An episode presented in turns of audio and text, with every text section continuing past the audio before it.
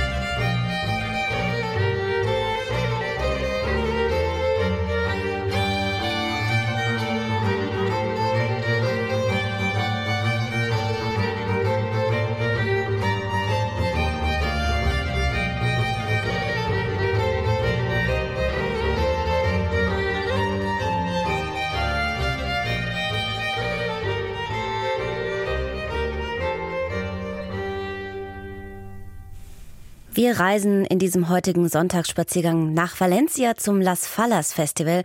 Wir besuchen die Königin von Dom, des Doms, die liebevolle Bezeichnung der Glocken von Erfurt.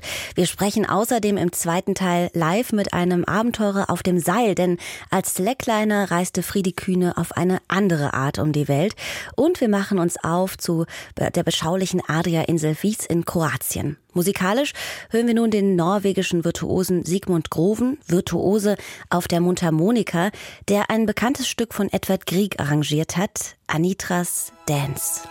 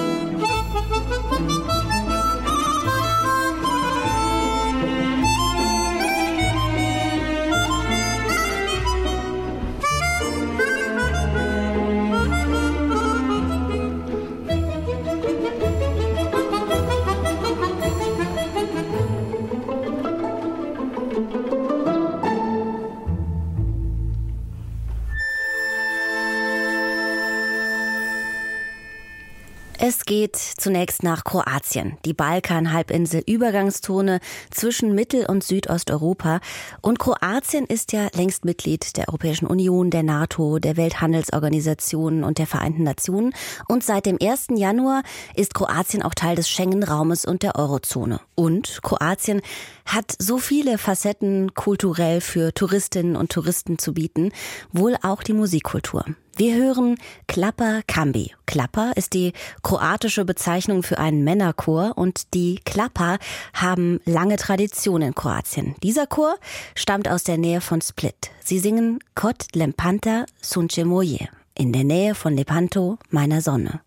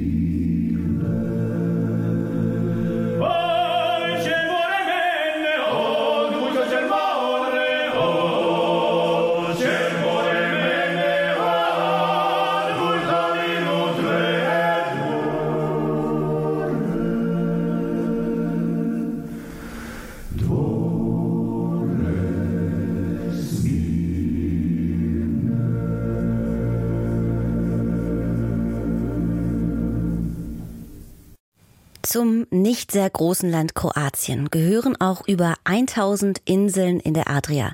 Einige von ihnen sind international bekannte Touristenziele wie Kortula oder Raab. Viele sind aber auch ganz und gar unbewohnt. Und einige haben eine bedeutende Rolle in der Weltgeschichte gespielt. Zu ihnen gehört Wies, die am weitesten im Meer und damit Italien am nächsten gelegene große Insel in der kroatischen Adria. Xenia Zvetkovic und Martin Sander haben sich dort umgesehen.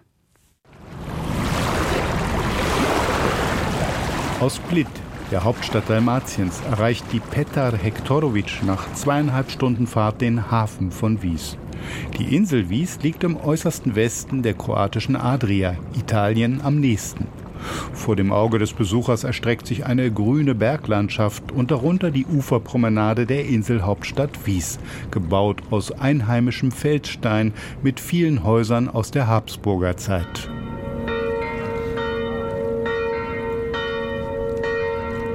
Rechts davon, auf der Halbinsel Prirovo, erhebt sich das Wahrzeichen der Stadt Wies, das halbrunde Franziskanerkloster. Man hat es im 16. Jahrhundert auf die Reste eines römischen Theaters gesetzt. In der Bucht von Prirovo lässt sich bei Windstille unter Wasser ein alter griechischer Hafen erkennen. Gegenüber der einzigen Benzintankstelle der Insel hat sich das Mosaik einer römischen Therme erhalten. Charakteristisch für die Insel Vis ist ihre günstige geografische Lage. Dadurch entstand hier bereits zu Beginn der Antike ein Verbindungspunkt zwischen dem Mittelmeer, der Adria und dem Hinterland Dalmatiens. Durch Vis drang die hellenistische Welt in unsere Breiten ein und sie brachte zivilisatorische Errungenschaften, die Schrift, den Wein, Gesetze und Geld. Auf der Uferpromenade spricht der Archäologe Dinko Radic über die frühe historische Bedeutung von Wies.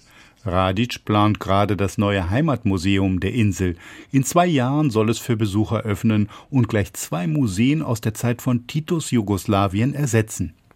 Ein seit langem geschlossenes Museum der Revolution und das Archäologische Museum. Bereits im vierten Jahrhundert vor Christus hatten die Griechen auf der Insel eine Kolonie namens Issa angelegt. Issa war mit der Zeit so mächtig geworden, dass es selbst Kolonien gründen konnte. Unter den Römern blühte Issa erneut auf, vor allem wegen seines guten Weins, ist Dinko Radic überzeugt. Viele Hinterlassenschaften der Antike sind frei zugänglich. Der Umgang mit ihnen war in der Vergangenheit überaus lässig. So hat man auf einem griechischen Friedhof einen Tennisplatz angelegt. Äh,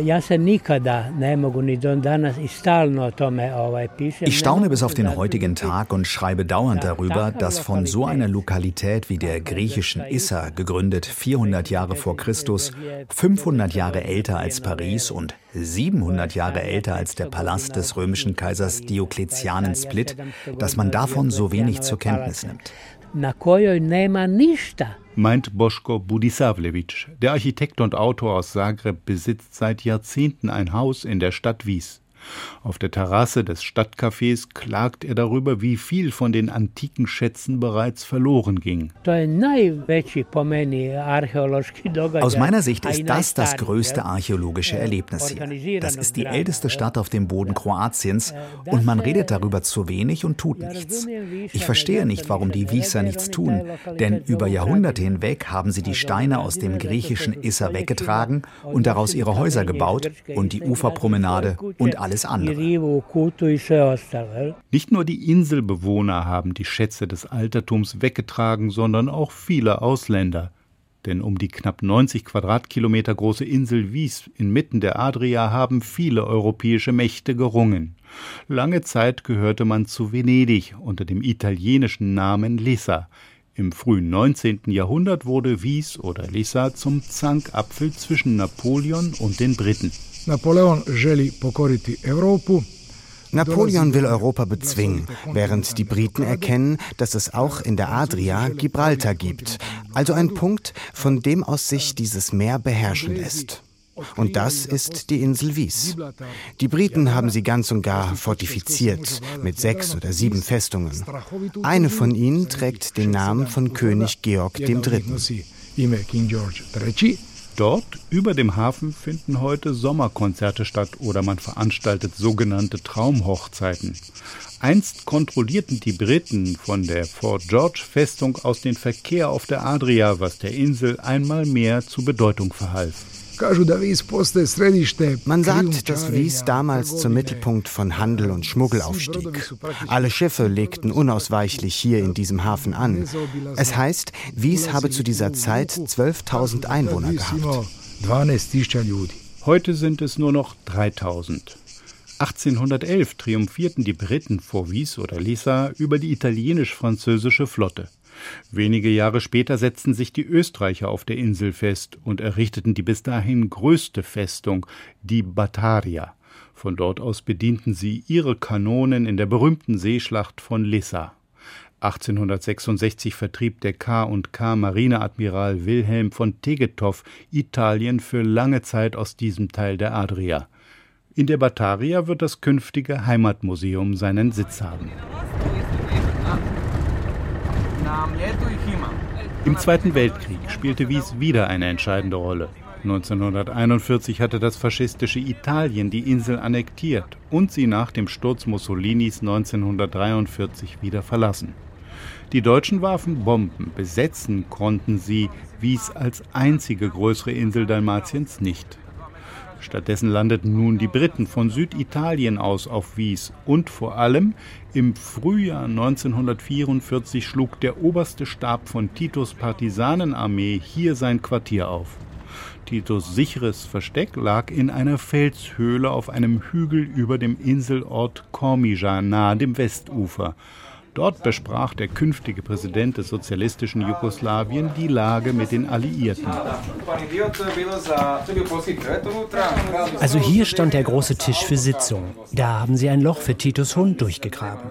In diesem Teil dort befand sich ein Feldbett, daneben ein Schreibtisch mit der Autokarte Jugoslawiens und ein Telefon. Dieses Feldtelefon ermöglichte die Verbindung mit den Dörfern unten. Erklärte Touristenführer Doje Zvitkovic von der Agentur Alternatora. Das private Reisebüro Alternatura bietet auf Wies Militärtouren für Touristen an. Das Geschäft blüht. Die Hinterlassenschaften von Tito, seiner Volksbefreiungsarmee und der Briten aus dem Zweiten Weltkrieg sind eine große Attraktion. Ein zentraler Punkt auf der Militärroute ist der ehemalige Fluglandeplatz. Briten, Amerikaner und Titos Partisanen haben ihn im Frühjahr 1944 mitten in die Weinberge gebaut. Das hier ist ein sogenannter Rescue Kit, also eine Notausrüstung für Piloten, falls sie aus dem Flugzeug springen oder notlanden mussten. Velimir Mratinic ist Landwirt und leidenschaftlicher Sammler von Relikten des Zweiten Weltkriegs auf Wies. Wir treffen ihn in seinem kleinen Lagerhaus an der Inselhauptstraße, ganz in der Nähe der früheren Flughafenpiste. Das sind zwei Feldflaschen aus Bakelit. In der einen steckt eine Jagdausrüstung, Fischfangzeug, Angelhaken, Feuerzeug, wasserdichte Streichhölzer, Rasierklingen und zwei Schokoladen. Die zweite Flasche enthält Wundpulver, Brandsalben, Nadel und Faden zum Vernähen von Wunden und ähnliches. Sogar eine Zahnbürste ist dabei. Eigentlich nutzt Mratinic sein Lagerhaus, um im Sommer mit seiner Frau Obst und Gemüse an Touristen zu verkaufen. Seinen nach traditionellem Wieser Rezept mit Kräutern hergestellten Feigenkuchen vermarktet er in ganz Kroatien. Doch inzwischen dominieren in dem schlichten Gebäude Exponate aus dem Zweiten Weltkrieg, vom Funktelefon bis zum Flugzeugflügel. Auf dem Feld gegenüber steht ein rostiger Lastwagen der US-Armee mit weißem Stern. Tako recimo našao i jedan kokošinjac pokriven sa repom od Einmal habe ich einen Hühnerstall entdeckt, der mit dem Heckteil eines Liberators zugedeckt war. Der Besitzer wusste nicht, worum es sich handelte, aber ich habe den vertikalen Stabilisator erkannt, auf dem man noch den Rest des Flugzeugkennzeichens sehen konnte, einen Teil der Seriennummer.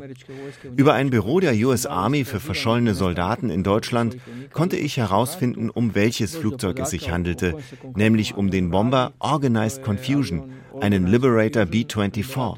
Wir kennen sein Schicksal. Der Liberator sollte von Süditalien aus Ziele im ungarischen Győr bombardieren. Dort hatte er zwei von vier Motoren verloren und wollte wegen des Motorschadens auf dem Rückweg auf Wies zwischenlanden. Doch er stürzte ins Meer. Nur ein Teil der Besatzung konnte sich mit dem Fallschirm retten.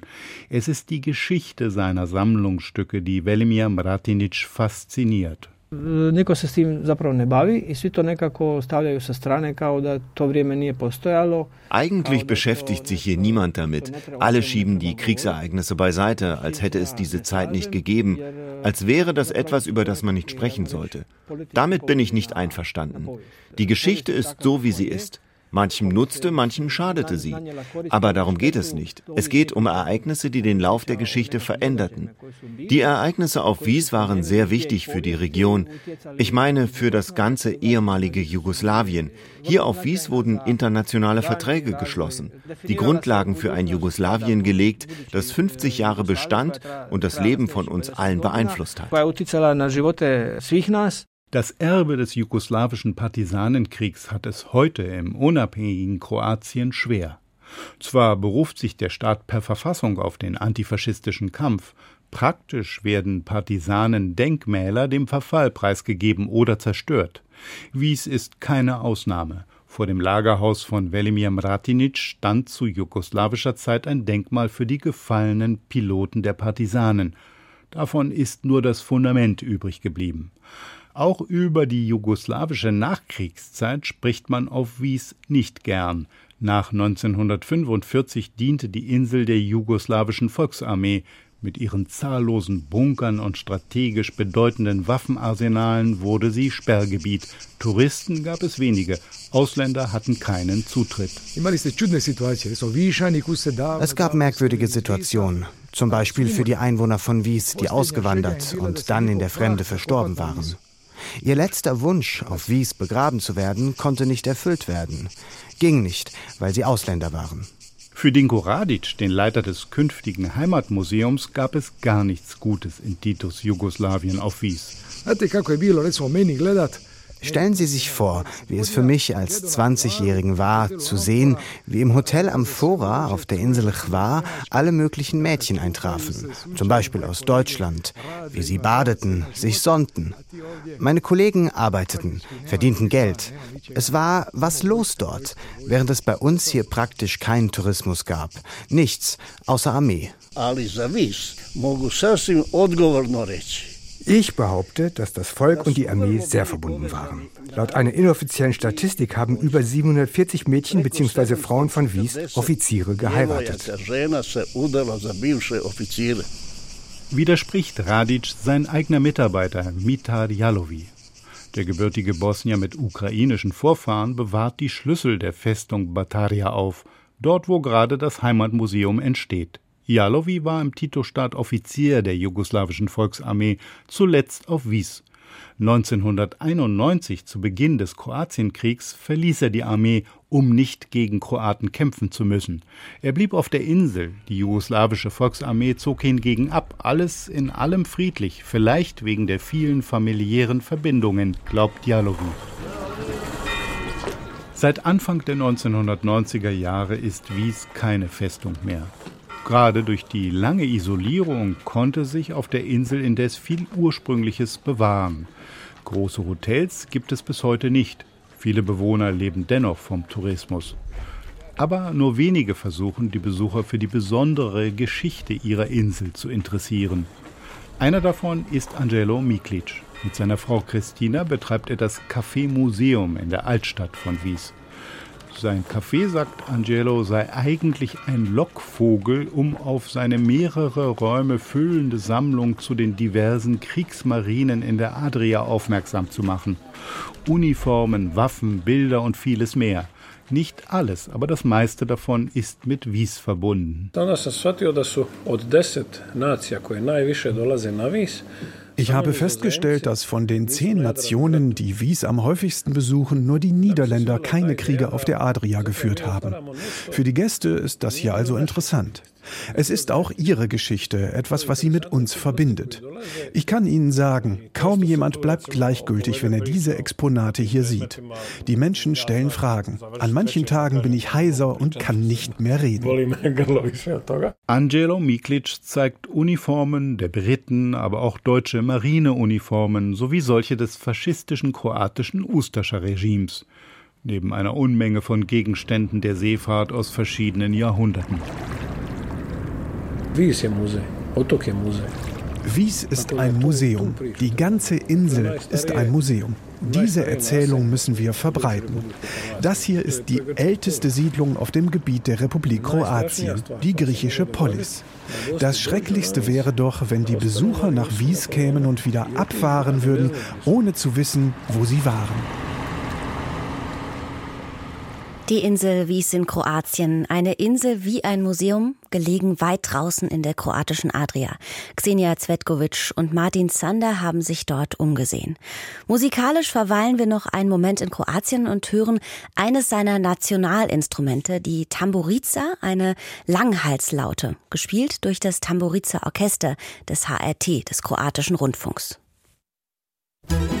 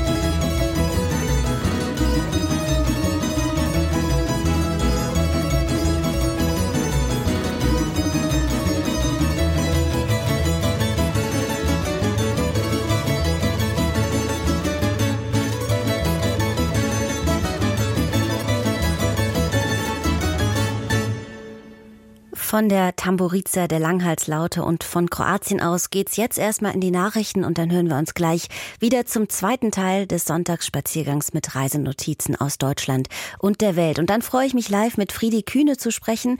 Er ist Extremsportler und Autor mit seiner Slackline, also einem dünnen Seil, auf dem er balanciert und mit der er die Welt bereist hat. Und danach besuchen wir außerdem die Königin des Doms, die besonderen Glocken in Erfurt und machen uns auf nach Valencia zum Las Fallas Festival.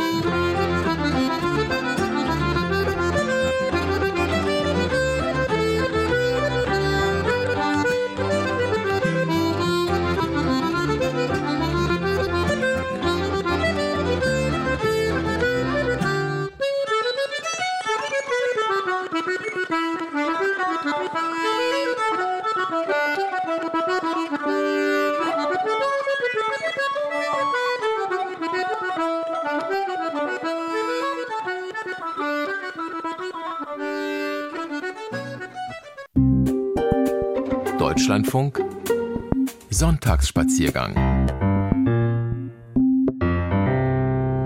Ich begrüße Sie zum zweiten Teil des Sonntagsspaziergangs mit Reisenotizen und Musik aus Deutschland und der Welt. Am Mikrofon weiter für Sie Susan Sari.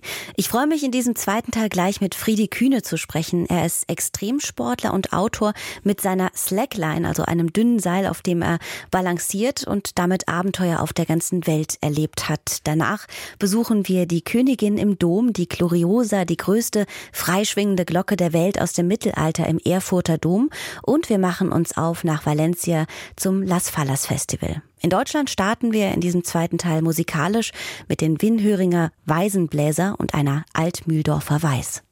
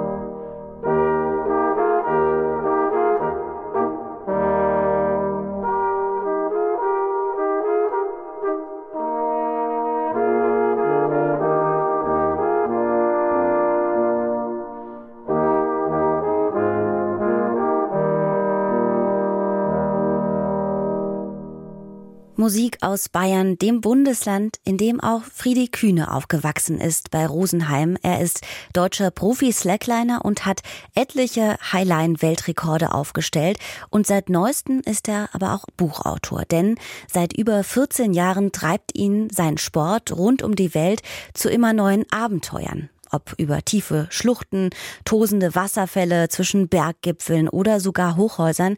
Keine Herausforderung scheint zu groß, kein Abgrund zu tief, könnte man meinen. Und in seinem Buch schreibt Friedi Kühne über ganz viele Orte dieser Welt, die er durch seinen besonderen Sport auf einem Seil eben überquert und gesehen hat. Über dem Abgrund, Slacklinen am Limit, so heißt der Band. Und ich freue mich, ihn jetzt am Telefon begrüßen zu dürfen. Guten Morgen.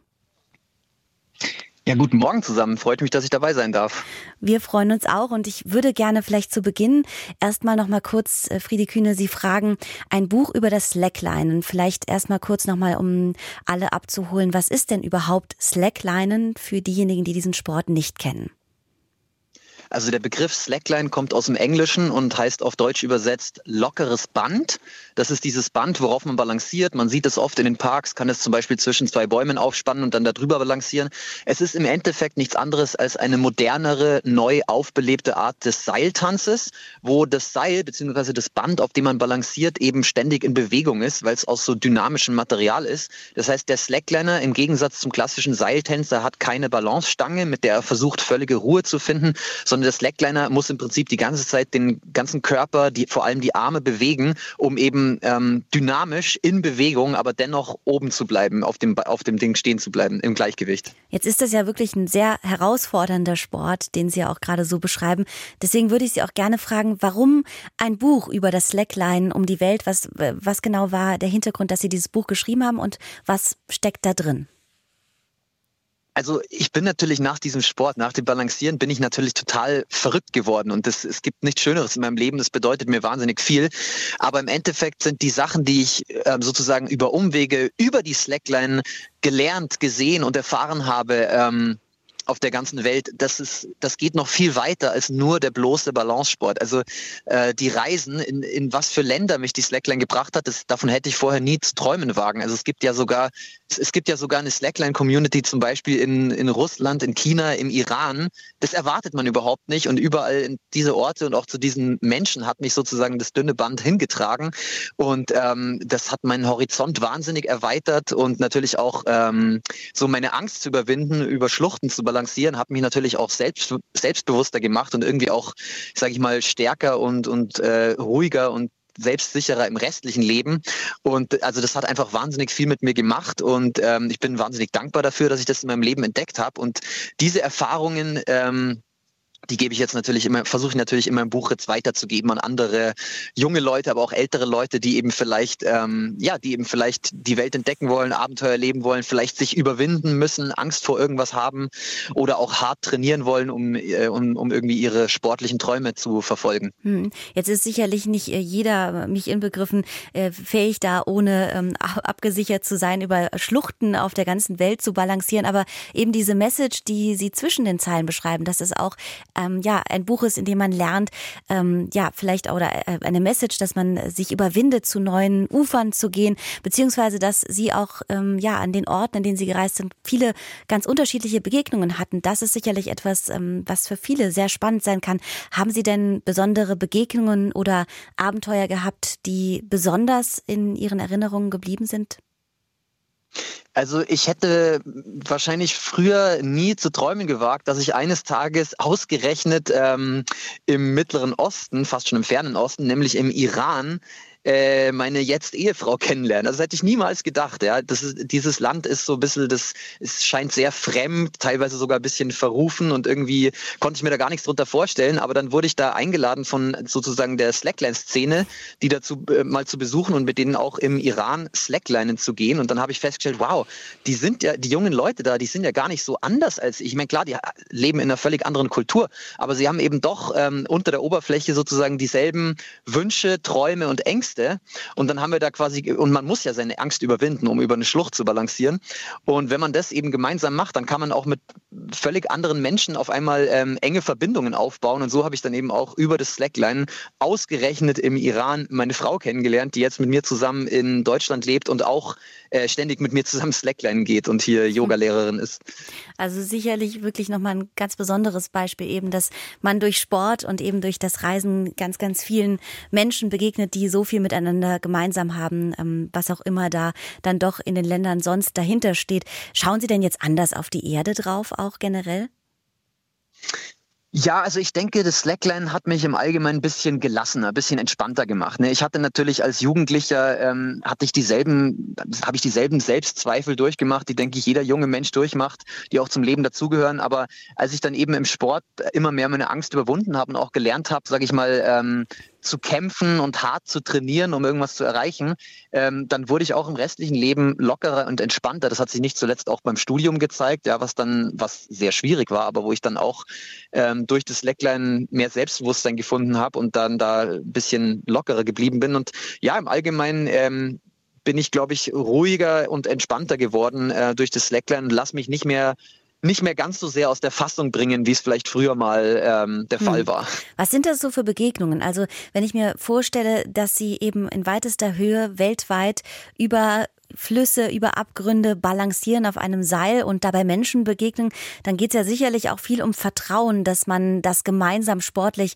meistert. Wie sind diese Begegnungen und was gibt Ihnen überhaupt das Vertrauen, dann so einen Weg über so eine Schlucht ohne Absicherung zu gehen?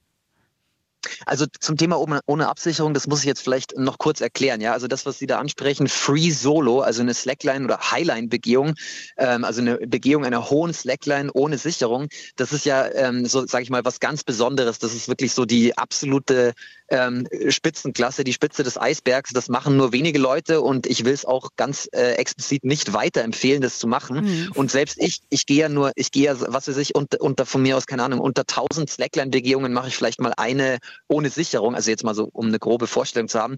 Dafür muss man schon wirklich ganz, ganz, ganz intensiv sich vorbereiten, trainieren und der, äh, das muss ein perfekter Moment sein mit perfekten Bedingungen, dass man dann wirklich auch mal die Sicherung ablegt, wenn man über so eine Schlucht balanciert. Also das kommt nicht so oft vor, wie es vielleicht manche Fotos von mir vermuten lassen.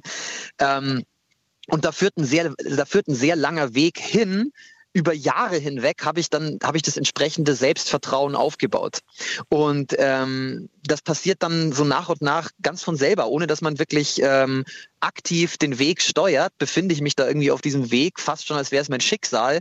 Und ähm, als ich dann eben immer besser wurde im Slackline, immer mehr Kontrolle über dieses Band hatte und quasi gar nicht mehr gefallen bin, ähm, dann wusste ich irgendwann, okay, der ultimative Vertrauensbeweis an mich selber, das Nonplusultra, sozusagen auch die, die, ähm, die purste und reinste Form des Balancierens ist, wenn ich jetzt ähm, diesen, diesen Ausweg, diesen, äh, diesen Plan B, ja, diese, diese Option des Scheiterns oder Aufgebens ähm, weglasse und sage, okay, äh, jetzt liegt mein Leben komplett nur noch in meinen eigenen Händen. Ich muss jetzt auch keinen Knoten mehr vertrauen, keinen Gurt, äh, keinen, äh, keinem Stück Seil, was mich hält, keinen, ich sage es mal weniger von diesen externen Elementen, sondern ich vertraue nur noch mir selber.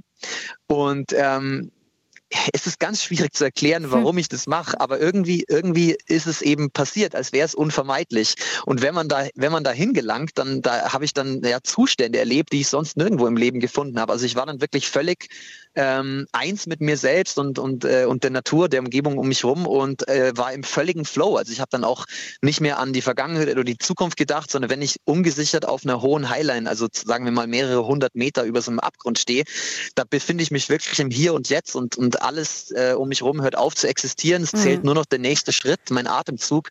Und ähm, das, ich, ich kann es nicht, ich kann's nicht mit, an, mit besseren Worten beschreiben, als dass es einfach wunderschön war. Aber ich glaube, dass, dass, ich, dass es tatsächlich ja, etwas ist, womit, womit wir, glaube ich, indem äh, wir das so hören, zumindest eine Vorstellung davon bekommen, was das ja. überhaupt äh, im Hintergrund bedeutet, sich auf so ein Wagnis tatsächlich einzulassen. Und damit, ähm, vielleicht auch noch kurz äh, ergänzt, haben Sie ja viele Weltrekorde aufgestellt. Ähm, haben Sie denn so eine mhm. größte Errungenschaft im Slacklinen? Ja, also die meine persönliche größte Leistung, die mir selber am meisten bedeutet, aber auch für die ich sicher auch innerhalb der Slackline-Szene sozusagen am bekanntesten wurde, das war mein erster Free Solo Highline Weltrekord, also die damals längste ungesicherte Highline Begehung. Das war in 400 Metern Höhe, 72 Meter Länge, ähm, unmittelbar neben dem höchsten freifallenden Wasserfall Kanadas, dem Hunland Falls, also ganz im Norden von Britisch-Kolumbien, mitten in der Wildnis. Ich balanciere also 72 Meter weit und äh, Wassermassen stürzen neben mir 400 Meter in die Tiefe und äh, ich, ich vergesse einfach alles um mich rum, außer den nächsten Schritt und ähm, balanciere da so nach und nach über ein zweieinhalb Zentimeter schmales Band. Das, das hat mich verändert. Ja? Also das hat, ähm, das hat mich wirklich danach habe ich es gefühlt, als wäre nichts unmöglich im Leben. Mhm. Für, für mich nicht und auch für mhm. sonst niemanden. Und als könnte man Berge versetzen. Und ja, das war sicher einer der schönsten Momente meines Lebens und das ähm, ähm, ja, war dann auch, sage ich mal, eine, eine, große Leistung, die natürlich auch ein bisschen Aufmerksamkeit mhm. auf sich gezogen hat von der Welt. Und in Ihrem Buch beschreiben Sie eben ganz viele unterschiedliche Orte, denen Sie durch das Reisen, dieses sportliche Reisen begegnen. An, vielleicht noch kurz zum Schluss gefragt, an welche Orte nehmen Sie uns mit in dem Buch? Oh, an, an viele Orte. Also ich denke, dass für alle reisebegeisterten Menschen ich, ähm, da was dabei ist. Da wird niemand zu kurz kommen. Also es geht so ein bisschen los, natürlich hier in der Heimat, in Bayern, in Oberbayern, in den Alpen bin ich auch tolle Highlands gelaufen mit meinen guten Freunden von hier aus der Heimat. Und dann ähm, habe ich so meine, meine weiteren Slackline-Erfahrungen viel in Nordamerika gemacht, wo das Slackline auch herkommt, vor allem an der Westküste der Vereinigten Staaten, aber auch, ähm, auch in Kanada viel. Und ja, dann irgendwann ähm, in, in Europa sowieso ist vor allem die Community. Hier gibt es viele so Festivals, Tschechien, ähm, Österreich, Polen, sowieso Südfrankreich, Italien, Spanien und so weiter. Und ähm, ich denke, besonders spannend und exotisch wird es dann, ähm, als, als ich dann auch mit der Slackline-Community in Russland, Iran, Georgien, Armenien, aber sogar Libanon und Israel, ja, wo es in all diesen Ländern, die ja leider teilweise ähm, ja, in Konflikten miteinander sind, da gibt's halt doch junge Leute, so wie hier auch, die ähm, sportbegeistert sind und in dem Fall Balance begeistert und mit denen konnte ich dann mich total gut anfreunden. Sogar in China gab's Wettbewerbe, also es sind wirklich viele Länder bereist worden, auch ich, Australien. Ich glaube, dass das auch, glaube ich, eine sehr schöne Message ist, die wir so mitnehmen können, dass äh, Sport nicht nur eine Verbindung sein kann, um die ganze Welt zu reisen, sondern auch etwas ist, das nochmal unterstreicht, wie wir, wie gleich wir doch auch in aller Unterschiedlichkeit auf dieser Welt fühlen. Und in diesem Sinne darf ich mich bei Ihnen, Friedi Kühn, Profi Slackliner, Buchautor, mit seinem Buch über dem Abgrund Slacklinen am Limit, ähm, in dem er eben von dem Balancieren äh, auf dem Seil um die Welt berichtet, mich bei Ihnen bedanken und ja, freue mich schon zu hören von den nächsten Reisen. Ich danke Ihnen auch ganz herzlich und wünsche allen Hörern einen schönen Sonntag. Aber jetzt bin ich hier schon raus.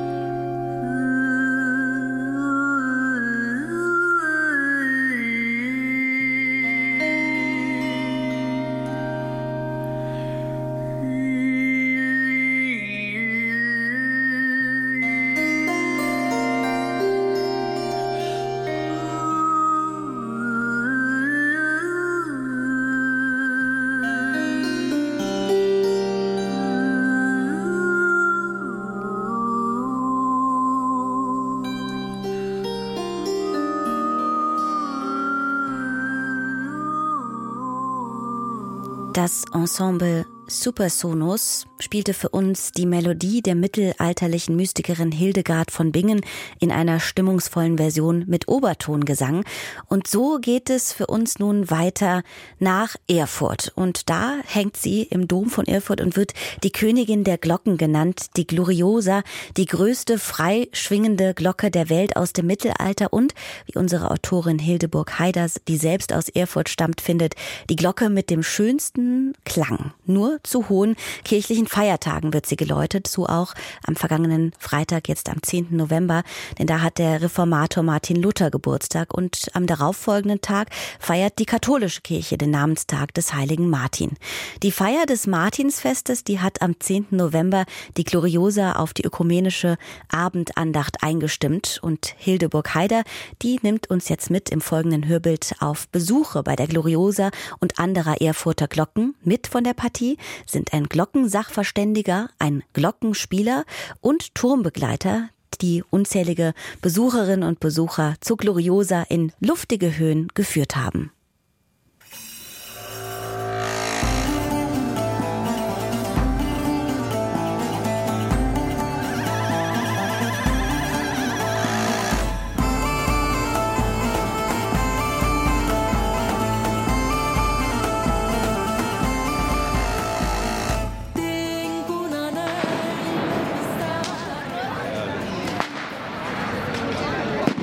Seit rund einem Dreivierteljahrhundert sind die Feiers das berühmteste Fest von Valencia.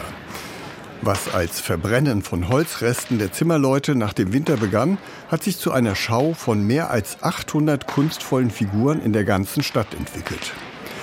Doch nicht nur das Figurenhandwerk gehört zu den Feiers. Alljährlich ist es in der Woche vor dem 19. März in der drittgrößten Stadt Spaniens vor allem eines, sehr laut.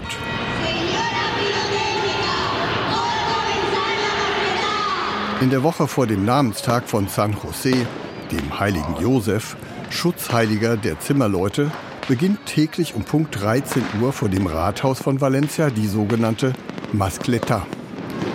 Dann werden auf der Plaza del Ayuntamiento hunderte Böller, Heuler und Raketen gezündet.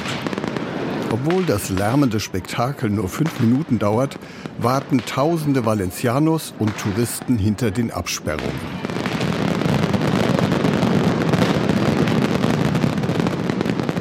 Beendet wird die Knallerei mit einer Kaskade von Böllern, dem sogenannten Terremoto, auf Deutsch Erdbeben. Und genau so hört und fühlt es sich auch an.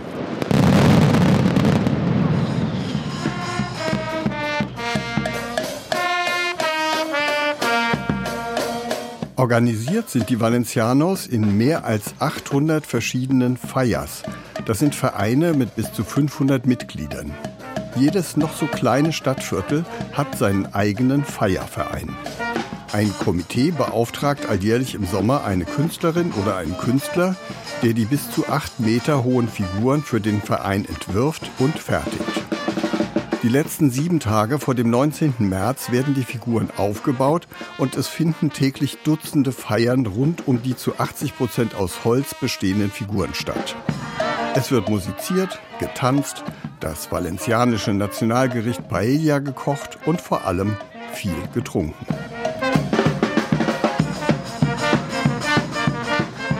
Die Feiers sind tief in der Bevölkerung verankert. Mir bedeutet das alles. Seit ich laufen kann, bin ich Mitglied in einer Faya. Und natürlich sind auch meine Eltern und meine Großeltern schon Falleros gewesen. Es ist ein Fest für die Stadt und für die Familien.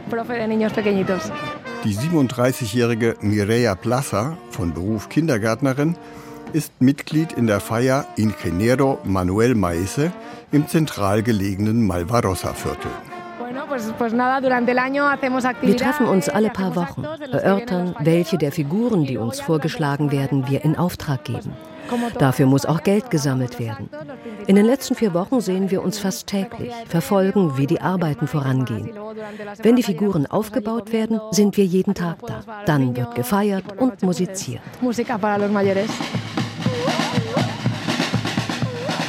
Vor dem Rathaus steht eine etwa acht Meter große Figur. Es ist ein Herz, umschlossen von Meereswellen und Fischen. Oben färbt sich das Herz grün, erinnert an die fruchtbaren Felder um Valencia mit den Orangenplantagen und die Lagune von Albufera, in der Reis für die weltberühmte Paella angebaut wird. Über ein Dutzend Helfer unterstützen den Künstler Manolo Garcia Leonard beim Aufbau der aus Holz, Styropor und Farbe gestalteten Figur. Seit mehr als 20 Jahren fertigt der 36-jährige Feierfiguren. Gelernt hat er diese Kunst von seinem Vater. Ich bin Feierkünstler. Die Figuren gestalte ich seit ich zwölf bin, zusammen mit meinem Vater, der hat damit angefangen. Insgesamt beschäftige ich zehn Mitarbeiter. Wir arbeiten sieben bis acht Monate, bis eine Figur soweit fertig ist. Wenn sie steht, kommt eine professionelle Jury. Vorher werden kleine Teile der Figuren ausgestellt und von der Bevölkerung bewertet. Am 17. März wird der Gewinner bekannt gegeben. Zwei Tage später werden alle Figuren verbrannt, bis auf die Gewinnerfigur. Aber vorher ist Valencia das größte Freilichtmuseum der Welt. Tag und Nacht sind in der Woche der Feiers auf den Straßen Menschenmassen unterwegs. Man schätzt, dass neben den Valencianos rund eine Million Besucher in der Stadt sind. Ein bedeutender Wirtschaftsfaktor für die Gastronomie der Mittelmeermetropole. Die Hintergrundgeräusche sind Tag und Nacht explodierende Böller. Rund 100.000 Mitglieder der Feiers ziehen in ihren traditionellen Trachten durch ihre Stadtviertel. Besonders gerne fotografiert werden die Frauen in wertvollen historischen Trachten. Im Geschäft Dos Aguas werden seit vielen Jahren die kostbaren Stoffe verkauft, berichtet Patricia Tamarit. Se venden telas para confeccionar trajes de Valenciana. Wir verkaufen die Stoffe, aus denen die Kostüme für die Feiers gemacht werden. Es sind traditionelle Kostüme aus dem 18. und 19. Jahrhundert. Die Materialien unserer Trachten sind Baumwolle und Seide. Ein komplettes Kostüm kostet ab 2200 Euro, je nach Qualität der Stoffe. Dazu kommt noch ein Umhang. Alle Stoffe sind reich verziert. Dann gibt es Schmuck, einen speziellen hochstehenden Kamm in der Frisur, Broschen, Ketten, Ohrringe. Viele tragen Kostüme ihrer Großmütter oder Tanten auf. Es gibt wunderschöne alte Stoffe. Wir restaurieren sie auch.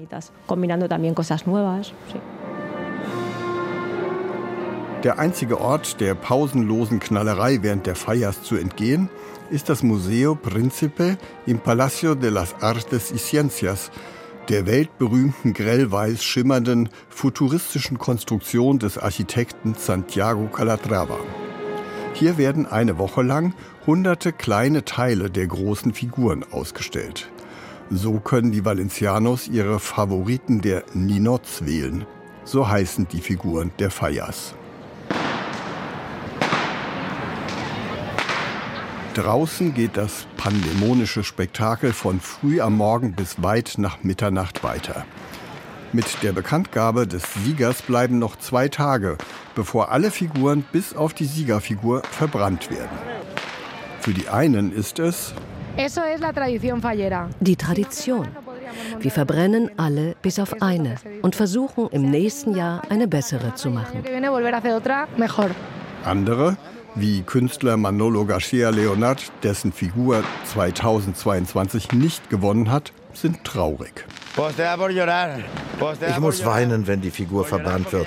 So viele Monate Arbeit.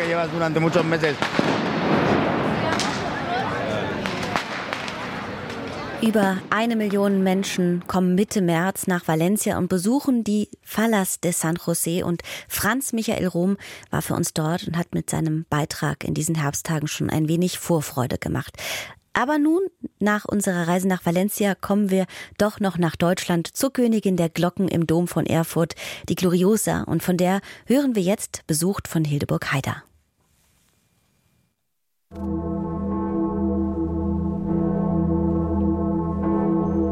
Ein tiefer Ton regt uns Menschen immer mehr an als hohe Töne, die uns manchmal auch nerven können. Tiefe Töne sind was, was den ganzen Körper in der Faser erzittern lassen. Der Thüringer Glockenexperte Christoph Schulz, Glockenschulz genannt. Die Gloriosa hat so einen auch volumenreichen tiefen Ton, dass man einfach erstmal mit offenem Mund davor stehen muss und sagt, das kann ich gar nicht fassen, was der Anklang rüberkommt. Sie ist natürlich neben der Tiefe, die uns so unwahrscheinlich wohltuend mitnimmt, so farbenprächtig. wenn man sich reinhört, hört man immer mehr Töne. Sie wird einfach immer bunter und reicher, aber nie aufdringlich, sondern bleibt dabei immer weich. Also wenn sie läutet, das ist immer so ein Aha-Erlebnis, wenn man durch die Stadt geht. Das ist schon beeindruckend. Da ist irgendwie so ein Geräusch, da ist man in Erfurt zu Hause auf einmal. Ja die Kunsthistorikerin Maria Stürzebecher. Da sind wir ja stolz als Erfurter drauf, dass wir so einen einmaligen Glockenklang haben. Und ich war schon viel in der Welt unterwegs und ich bin so gerne wieder hergekommen und will auch gar nicht mehr weg. Und da gehört die Gloriosa und dieser, dieser einmalige Klang gehört dazu. Man kennt das ja auch jetzt mittlerweile aus der chinesischen Heilkunst. Und dieser Klang der Gloriosa, äh, der geht bis ins tiefe Mark und bis ins Herz. Und das, das beschreibt Erfurt. Alex Kühn, Chocolatier. Da ist er wieder, dieser Ton, der mir ins Innerste dringt. Es ist der Tag des Martinsfestes, der 10. November. Ich stehe an der Straße, die um den Dom herumführt und lausche der Gloriosa. Mit dem Klang dieser Glocke bin ich aufgewachsen. Auch das Laternenfest hat sich mir eingebrannt. Hunderte von Kindern mit ihren Lampions, die auf den Platz strömen. Ich als Sechsjährige mittendrin mit der selbstgebastelten Laterne. Es ist immer ein Erlebnis, Martini, wenn man auf dem Domplatz steht und zu Beginn des Gottesdienstes läutet die Gloriosa. Das ist im Erhaben. Mein Begleiter Just Heffner wohnt bis heute in der Straße, in der ich aufgewachsen bin.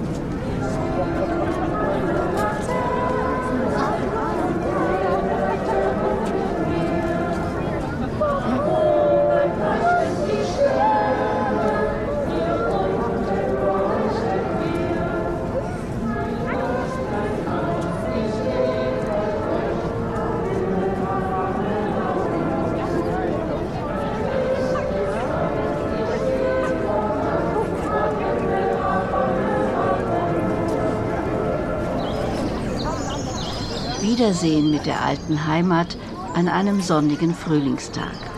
Heute gehe ich über den Erfurter Anger. Da drüben hat mir meine Mutter das erste Eis gekauft. In der DDR der Nachkriegszeit eine seltene Köstlichkeit, heute ein alltäglicher Genuss, den sich jeder leisten kann. Auf der Flaniermeile Anger Passanten aus aller Herren Länder, die in allerwelts Kaufhäusern shoppen gehen. Da will ich hin, zum mittelalterlichen Bartholomäusturm. Die Menschen auf dem Anger halten inne, stellen ihre Einkaufstüten ab und wenden den Kopf nach oben. Das Glockenspiel beginnt. Es wird dreimal täglich mechanisch geläutet. Dazu kommen echte Live-Konzerte.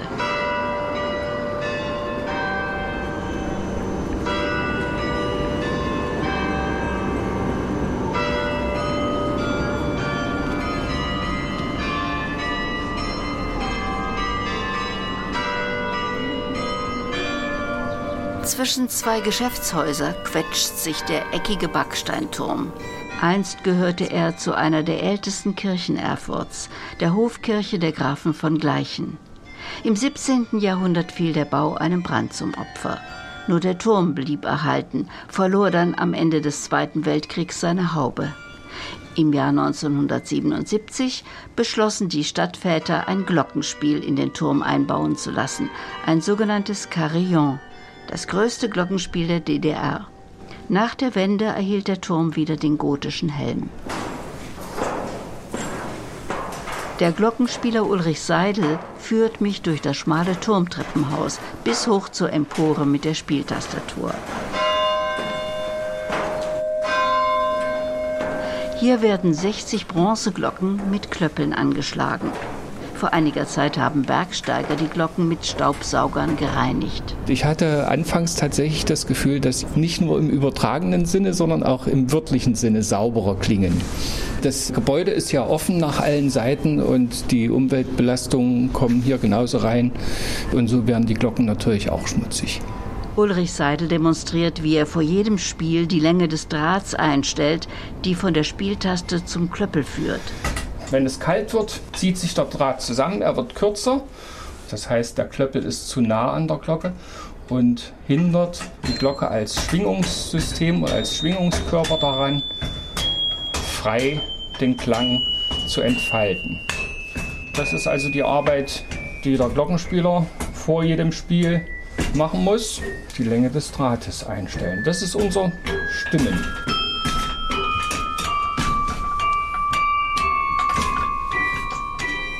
Dann setzt sich Ulrich Seidel auf eine Bank vor die Tastatur, die ähnlich ist wie die eines Klaviers.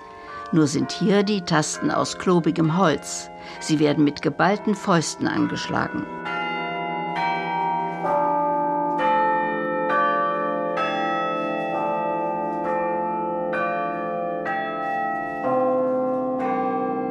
Im Gegensatz zu Kirchenglocken, die ja freischwingend sind und mit dem Pendel zusammen ein verbundenes Pendelsystem bilden, wo der Glöckner nie weiß, wann kommt wirklich der erste Ton, ist es bei einem Turmglockenspiel so, dass die Glocken fest im Glockenstuhl installiert sind und nur der Klöppel bewegt wird. Dadurch habe ich als Glockenspieler die Möglichkeit, Musik zu machen. Das Instrument macht mit mir etwas. Ich bin nur derjenige, der seine Gefühle freien Lauf lässt. Und ähm, ich liebe vor allem den Moment, wenn das ganze technische Geklapper vorbei ist und nur der Glockenton, der reine Glockenton schwingt. Das erwärmt mein Herz. Jetzt darf ich auch mal probieren. Nicht draufhauen in dem Sinne, sondern äh, kontrolliert die Taste möglichst rasch nach unten bringen. Ich fange an und Ulrich Seidel erfindet die zweite Stimme dazu.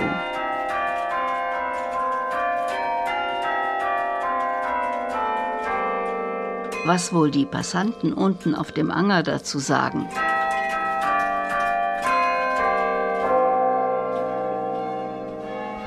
Ich gehe den Anger entlang der Straßenbahnschienen und gelange schließlich zum Domberg mit seinen zwei weithin sichtbaren gotischen Kirchen.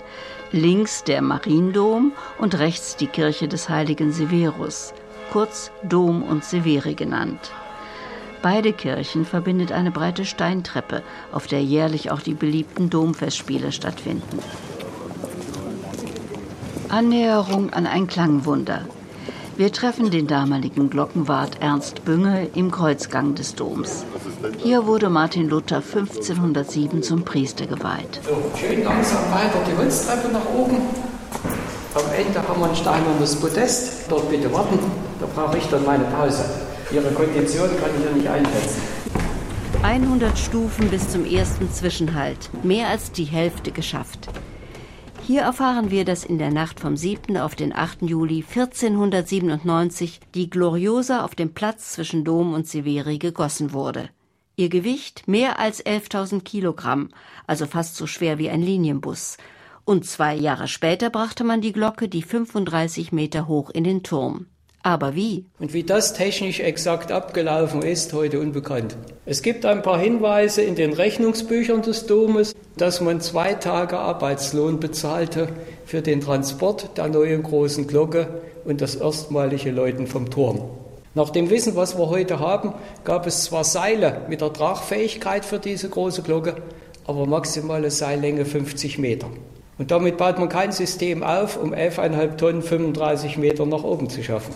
Über den Transport gibt es also nur Spekulationen. Fakt ist, am 19. Mai 1499 wurde erstmalig vom Turm geläutet, Glocke oben, Problem erledigt, egal wie. Teile des Turms wurden vorübergehend ausgebaut.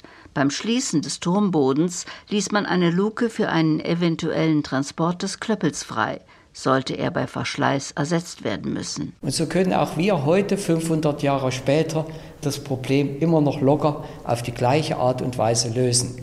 2006, letzter Klöppelwechsel Gloriosa, bedeutete, dass acht Männer 366 Kilogramm Klöppel aus dem Auto heben mussten. Er wurde auf den Wagen gelegt, hier drunter gebracht, angeschlagen und mit dem Greifzug war eine Stunde später in der Glockenstube. Wir konnten ihn locker einbauen. Der holländische Meister Gerhard van Woo, der absolute Star der mittelalterlichen Glockengießerszene, hat die Gloriosa geschaffen. Als später im Dreißigjährigen Krieg die Glocken zu Kanonen umgeschmolzen wurden, war diese hohe Kunst vergessen. Spätere Glocken reichten nicht mehr an die Klangschönheit der mittelalterlichen Glocken heran. Wir heute mit unserem Messenwiegen analysieren, sind gar nicht in der Lage, da wieder anzuknüpfen, da weiterzumachen, wo die schon mal waren. Nachfolger von Ernst Bünge ist der gelernte Elektriker Uwe Kramer. Er hat uns im Frühjahr 2023 noch einmal zur Gloriosa geführt. Wieder keuchen wir die 170 Stufen hoch in den Glockenturm. Flankiert von vier kleineren Glocken dominiert die glorreiche Maria Gloriosa den Mittelturm. Und jetzt stehen wir wieder vor der Gloriosa. Sie wurde im Laufe von Jahrhunderten immer wieder umgegossen, schließlich gegen Ende des 15. Jahrhunderts ersetzt. Sie misst zweieinhalb Meter Durchmesser, ist über zweieinhalb Meter hoch, 18 Zentimeter dick ist ihre Wandung. Ein bronzenes Ungetüm. Weil sie halt so alt ist und so groß ist, nennt man sie auch die Königin der Glocken. Hat auch mit dem tiefen E-Ton zu tun. Und dann gibt es noch eine zweite Besonderheit. Und zwar hat sie eine Nachhaltzeit, eine Abklingzeit von über sechs Minuten nach dem letzten Klöppelschlag. Und damit man vielleicht mal so eine Vorstellung bekommt, wie das so in etwa klingt.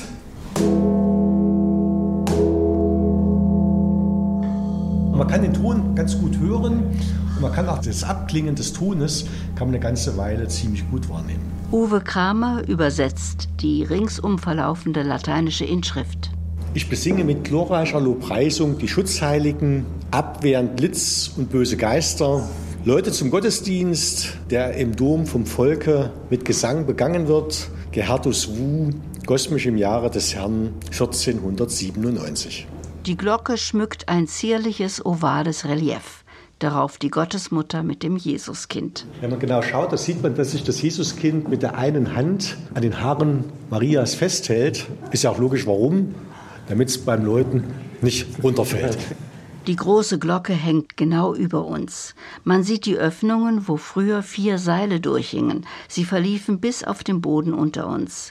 Daran zogen 16 starke Männer, um die Glocke von Hand zu läuten. An jedem Seilende zwei. Heute geht das elektrisch mit Hilfe zweier Motoren. Der Glockenstuhl ist aus stabilem Eichenholz. Egal welche Glocke irgendwo in einem Glockenstuhl hängt, der Glockenstuhl muss die Kräfte aufnehmen und muss sie auch abbauen, weil der Turm sollte natürlich möglichst nicht ins Schwingen kommen, weil das wäre fatal für das Bauwerk. Also Glockenstühle müssen auch absolut intakt sein, damit die die Kräfte aufnehmen und auch abbauen können. Heute kann man das natürlich alles berechnen, aber früher im Mittelalter oder so war das der Erfahrungswerte. Wir brauchen so und so ein Balkenwerk, solche Abstrebungen etc. etc., damit das eben auch hält. An hohen Feiertagen kann man die Gloriosa hautnah erleben. Das war mir eine Reise wert. Zu Pfingsten fuhr ich nach Erfurt. Am Vorabend des Feiertags folgte ich dem damaligen Glockenexperten Ernst Bünge hoch in den Südturm und krabbelte zusammen mit anderen Glockenenthusiasten der Gloriosa unter den Rock. Wir stellen uns mal alle fünf in die Glocke rein. Kommen Sie runter. So, und hören wir einfach mal, wenn wir vorsichtig von innen anklopfen, wie die Glocke klingt. Und Sie können ruhig mal die Hände nehmen und fassen die Glocke an und probieren mal die Schwingung wahrzunehmen. Am Pfingstsonntag ist es dann soweit.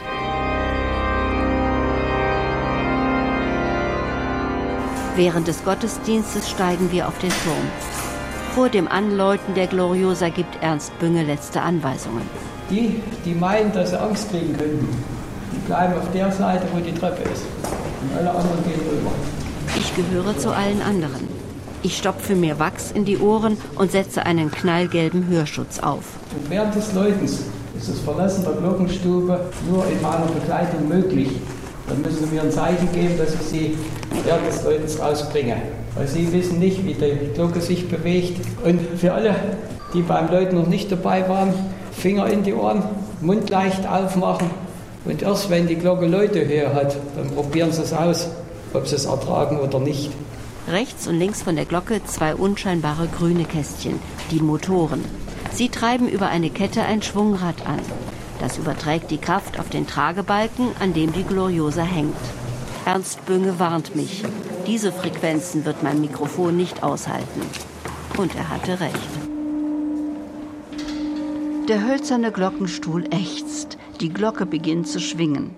Ein schöner Schreck, wenn der Klöppel anschlägt. Arg ist der erste Ton. Da haut's mich um. Wie ein wildes Tier umklammert mich dieses Dröhnen. Und im Rhythmus der Glocke vibrieren die Beine, pocht das Blut, saust mir der Schädel. In ordentlichen Erfurter kann man nachts um zwei aus dem tiefsten Schlaf holen, spielten drei Glocken vor und seine Gloriosa erkennt er auf einen Hieb. Das haben wir mit der Muttermilch gekriegt, das ist Heimat, das wissen wir.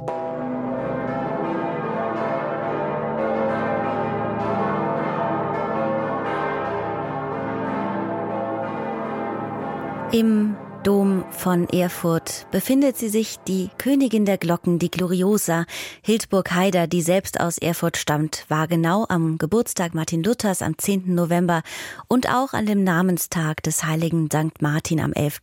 November für uns dort. Und damit endet der Sonntagsspaziergang mit Reisenotizen aus Deutschland und der Welt für heute. Wenn Sie wollen, hören Sie meinen Kollegen Andreas Stopp wieder mit neuen Reisen am kommenden Sonntag. Susan Sari verabschiedet sich am Mikrofon mit einem Zitat von Goethe, ein Zitat, das ein wenig den Zauber des Moments festhalten soll, das Aufgehen im Jetzt, etwas, was uns doch immer wieder beim Reisen erwartet. Denn in Goethes Faust geht Faust eine Wette mit Mephisto ein. Sollte es dem Teufel gelingen, einen Moment herbeizuführen, mit dem er durch die Wissenschaft vergeistigte Mensch Faust so zufrieden ist, dass er den Drang nach Wissen und Erkenntnis zumindest vorläufig vergisst und lieber im Augenblick verweilen möchte, dann, ja dann, soll seine Seele dem Teufel gehören. Und in den Worten von Faust klingt dieser Augenblick, in dem man wie eine Ewigkeit verweilen möchte, dann so und Schlag auf Schlag werd ich zum Augenblicke sagen, verweile doch, du bist so schön. Dann magst du mich in Fesseln schlagen, dann will ich gern zugrunde gehen.